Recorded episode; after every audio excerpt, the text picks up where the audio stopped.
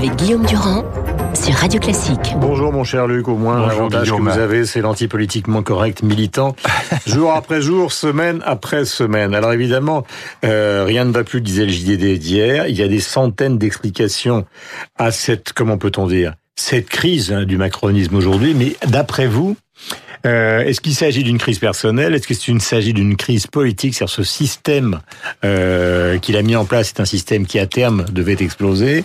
Est-ce qu'il est prisonnier d'une majorité qui n'existe pas, une fausse majorité? Et au fond, est-ce que cette élection par effraction euh, ne pouvait qu'aboutir à une situation complexe qui est celle que nous vivons ce matin? En tout cas, qu'il vit ce matin. Oui, c'est ce, ce que je vous dis depuis un an.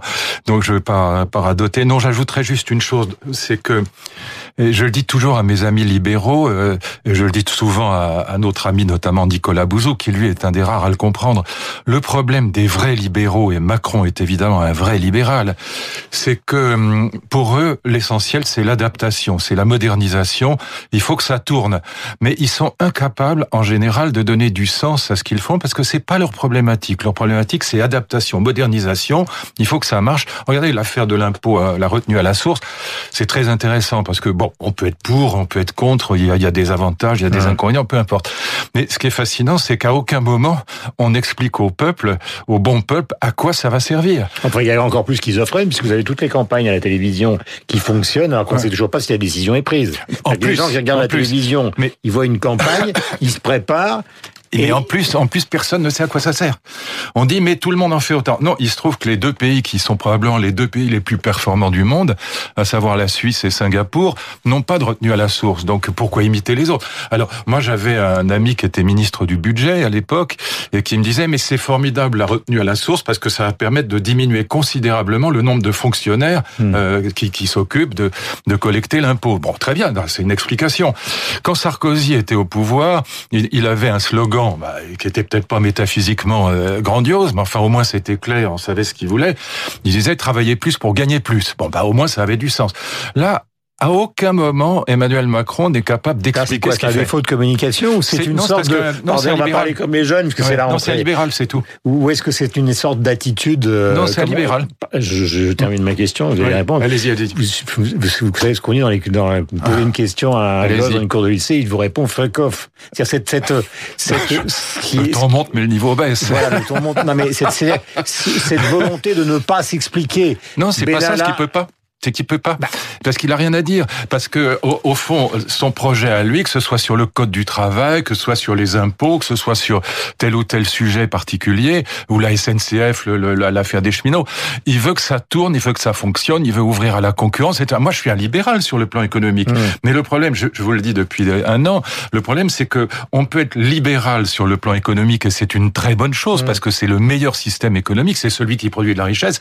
Mais après, il faut faire quelque chose de cette richesse. Il faut dire pourquoi on a produit de la richesse. Qu'est-ce qu'on va faire? C'est pas communication, ce qui sait pas. Un libéral, par définition même, il veut que ça tourne. Voilà. Un libéral, c'est un technicien, c'est un homme de la technique. Il veut que ça tourne. La technique, par définition, elle ne se préoccupe pas des fins, elle se préoccupe des moyens. Donc, il faut que ça marche. Voilà. Et donc, pour un libéral, il faut que ça fonctionne. un, libéral, il faut que ça tourne. Ça n'a pas de sens. Non, pour un libéral, il ne peut pas s'expliquer. Il ne peut pas aller à la télévision. Un libéral, y aller dans un, libéral, pour pouvoir s'expliquer, il faut qu'il devienne républicain. Et c'est pas sa tasse de thé. Il faut qu'il devienne social-démocrate. Ils disent voilà, c'est formidable on a produit des richesses, voilà ce qu'on va en faire. Voilà à quoi ça sert de produire des richesses. On va les partager, on va faire de la justice sociale. il l'a beaucoup dit concernant ah l'éducation nationale, concernant. Non, je parle pas de l'éducation nationale. La Blanquer est, un, Blanquer est un homme de droite, mais bon, qui est l'atout principal de Macron aujourd'hui. Bon, c'est une évidence et, et c'est son atout principal. Et Blanquer fait un, du bon travail et bon, il revient aux fondamentaux. Il, il est républicain justement. Il, il, est tout à fait dans ce que je vous dis là. Mais le problème des libéraux, c'est que euh, encore une fois, la question du sens, il la renvoie à la sphère privée. C'est ça le problème. Ils disent, mais au fond, nous, euh, politiques, notre rôle, c'est de faire en sorte que la machine marche, la machine économique marche. Et pour le sens, bah, allez, allez dans vos familles, allez dans vos affaires privées. Euh, vous tombez amoureux, vous, vous avez un cancer, bah, tout ça, c'est votre affaire, c'est pas l'affaire de l'État. Et donc, euh, le libéral, par définition, n'a pas de L'utilisation de la télévision, par exemple, ce que faisait Mitterrand quand il allait voir Mourouzi pour expliquer le tournant de la rigueur, c'est quelque chose que Macron ne peut pas faire, ne veut pas faire. Mais il va il forcément le faire. Il sait pas faire. Non, il sait pas. Il sait pas. C'est pas sa tasse de thé, simplement. Non, et puis, maintenant, c'est trop tard. C'est qu'au bout d'un an, quand on commence à être dans les annuits, c'est très difficile. Hmm. Mais encore une fois, je prends l'exemple par exemple, le, retenu à il aurait Pu s'expliquer. Il aurait pu expliquer très rapidement, déminer. Non, c'est pas, pas explicable parce qu'au fond, il a, il a donné un, pouvoir exorbitant à ce gamin et, c'est pas, il vaut mieux glisser. C'est pas la peine d'en rajouter parce que c'est pas explicable. Ça n'a pas de sens. C'est idiot. Je reprends votre C'est là, que ça a commencé à glisser. Mais là, là, là, pour le coup, là où vous avez raison, là, c'est sur Benalla, c'est un problème de communication. D'accord. Mais là, je parle sur le fond des réformes. Encore une fois, euh, la retenue à la source, c'est un très bon exemple. À quoi ça sert? Moi-même, je suis incapable de vous répondre, de vous dire à quoi ça sert. J'en sais rien. Hmm. Voilà. Est-ce que c'est plus simple? Est-ce que c'est plus commode? Euh, Je ne sais pas. Voilà. Est-ce qu'on va supprimer des postes à Bercy? Est-ce que ça va permettre de faire des économies? Je n'en sais rien. Hmm. Ce qui est sûr, c'est que ça inquiète profondément les Français parce que ils se disent qu'on va être obligé de faire confiance à l'administration euh, qui a toujours été euh, plutôt notre ennemi, en tout cas dont on se méfie. S'ils font une erreur, alors il paraît qu'il y a eu 350 000 erreurs dans le test qu'ils ont fait, donc c'est pas très rassurant. S'ils font une erreur, comment elle sera rattrapée Il va falloir qu'on se défende, qu'on fasse des procès à l'administration, qu'on aille s'expliquer. Euh, quand est-ce qu'on nous rendra l'argent si on nous en a trop pris Bon, les gens la trouillent, et je les comprends très bien. Mais encore une fois, pourquoi ne pas expliquer à quoi ça sert? Le sens voilà. Bah, et là, là où Laurent Berger a raison, c'est pas une question d'aller plus à gauche, c'est pas le problème, c'est une question de sens. Là, cette politique n'a strictement aucun sens depuis un an. Voilà. Moi-même, je serais incapable de vous dire à quoi on joue. Hmm. Voilà, on va, on va, exterminer le cheminot. Je, m'en fiche, c'est pas à quoi ça rime. C'est pas, c'est pas un grand projet d'aller changer le statut des cheminots. Alors ça fait plaisir à la droite Camembert parce que ah, c'est formidable. On, on éradique les privilèges. Enfin, c'est une blague. Il y a une explication euh, de fond qui est ressortie longtemps, d'ailleurs qu'on a vu dans un certain nombre d'entretiens, c'est que depuis le début, on dit c'est un pouvoir technocratique. Et ah oui, ah par définition. Ah par définition, libéral technocrate. Ce sont des gens qui, euh, d'abord, ont une phobie totale de la communication, détestent les journalistes, c'est une partie de la réalité de, de ça, on peut Pas... On peut pas les blâmer. Vous allez en prendre une dans deux secondes. Ils pas entièrement mauvais. non, mais, donc, il y a, il y a aussi, non, non, mais il y, a, il y a aussi au cœur de ce dispositif quelque chose qui est de nature à renforcer cet autisme. Ben écoutez, probablement, mais ça, je veux pas rentrer dans la psychologie, je, je veux pas être excessivement. Non, non, je parlais de la technocratie. non, on, est, dans un régime technicien. Ce que Heidegger a expliqué à propos de la technique est extrêmement profond, c'est que la technique, c'est le projet, encore une fois, de s'intéresser exclusivement aux moyens pour que ça marche, pour que ça tourne, pour que ça fonctionne, au détriment des fins, des finalités, des objectifs. Là, on ne sait pas où on va, on ne sait pas ce qu'on construit, il n'y a pas de monde commun qui apparaît, et donc on est, on est, Mais on est d'une certaine... Non, parce que ça, à droite et à gauche, il y, a, des projets. À, droite, à, gauche, il y a un projet social. C'est devrait être la politique, veux-je dire. Ah, d'accord. C'est-à-dire que, finalement, il y a une. Au fond, Macron, il fait de la politique, mais il n'est pas un homme politique. Il est d'une certaine oui, il est un banquier technocrate, euh, libéral. Mais euh, je vous ai souvent cité le petit texte de Victor Hugo que j'adore absolument. Pour moi, qui est la, la, mm. la, quintessence, le sommet de la pensée politique, bien que ça tienne en une phrase. Mm. Euh, politique, premier problème, produire la richesse. Deuxième problème, la répartir, la partager. On a tout dit quand on a dit ça. Et au fond, dans la gauche traditionnelle, on avait un projet social-démocrate républicain qui avait du sens. Dans la droite traditionnelle, on avait un projet plutôt naturaliste parfois, mm. bon, avec euh, nationaliste avec des valeurs là aussi de la Respublica. Là, il y a rien. Il y a juste euh, technophile, technocrate. Et donc, euh, ça peut donner des bonnes choses. Hein. Je suis pas du tout en train de hmm. dire tout est mauvais. Il peut y avoir des bonnes réformes, mais on ne sait pas à quoi elles servent. Et c'est ça le fond du problème de Macron aujourd'hui, c'est qu'il est incapable d'expliquer ce qu'il fait et pourquoi ça va servir. Dire même Bayrou, le dit. Même Bayrou, qui est un, pro-Macron fanatique maintenant, il dit quand même, bah, attendez, mais il faut une vision, il faut un cas, il faut expliquer. Et là, il y en a aucun. Mais dans le la gestion de tous les jours. On a commencé par Benalla. Il y a eu quand même cette incroyable affaire Hulot.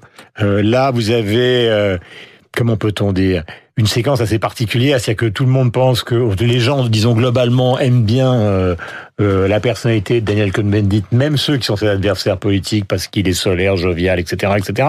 Ah, puis il n'est pas idiot, hein. Voilà. Et on se téléphone pour se dire qu'on n'y va pas alors qu'on laisse entendre qu'on irait peut-être, etc.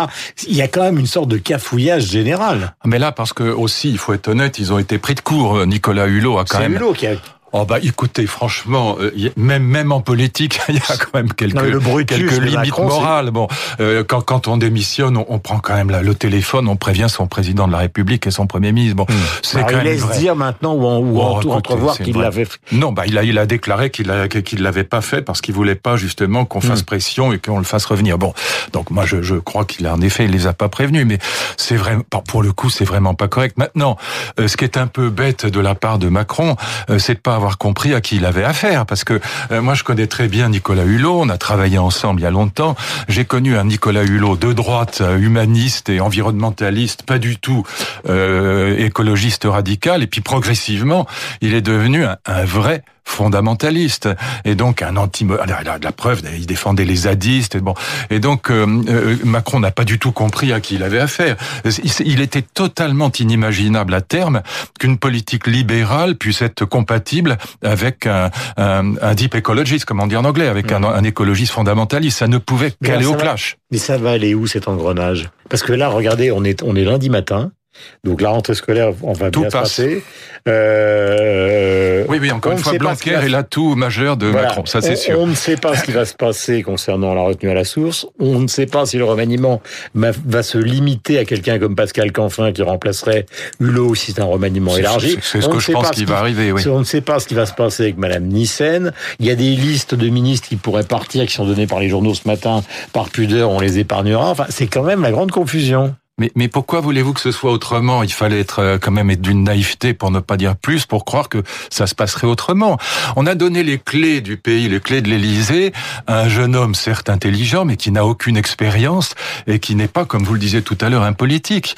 Voilà, la droite a perdu l'élection pour des raisons absurdes, pour des raisons, euh, comment dire, euh, canard enchaîné, euh, euh, voilà, et erreurs personnelles si vous voulez, mais en tout cas, la droite devait l'alternance est absolument souhaitable pour la démocratie. Et là, on se retrouve avec un, avec un, un centriste qui a quatre grands partis contre lui. Ça ne peut pas marcher.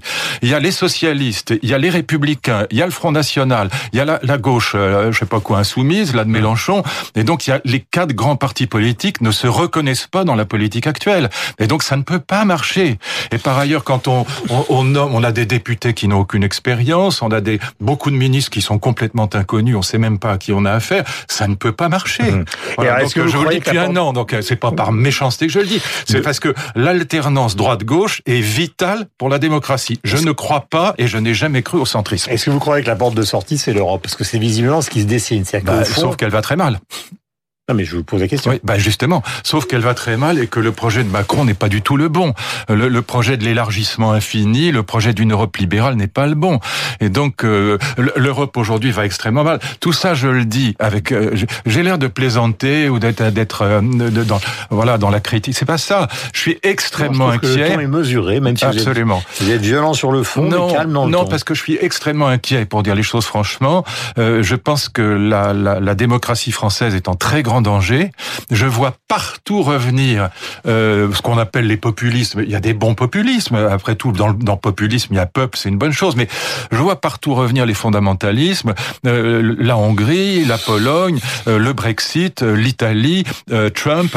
Tout ça va dans le mauvais sens et c'est pas en défendant bêtement une Europe libérale de l'élargissement sans fin qu'on va calmer euh, ces, ces populismes. Donc moi je vois un scénario à l'italienne se profiler à l'horizon et je, je crois le gouvernement actuel complètement incapable même de comprendre ce qui est en train de se passer.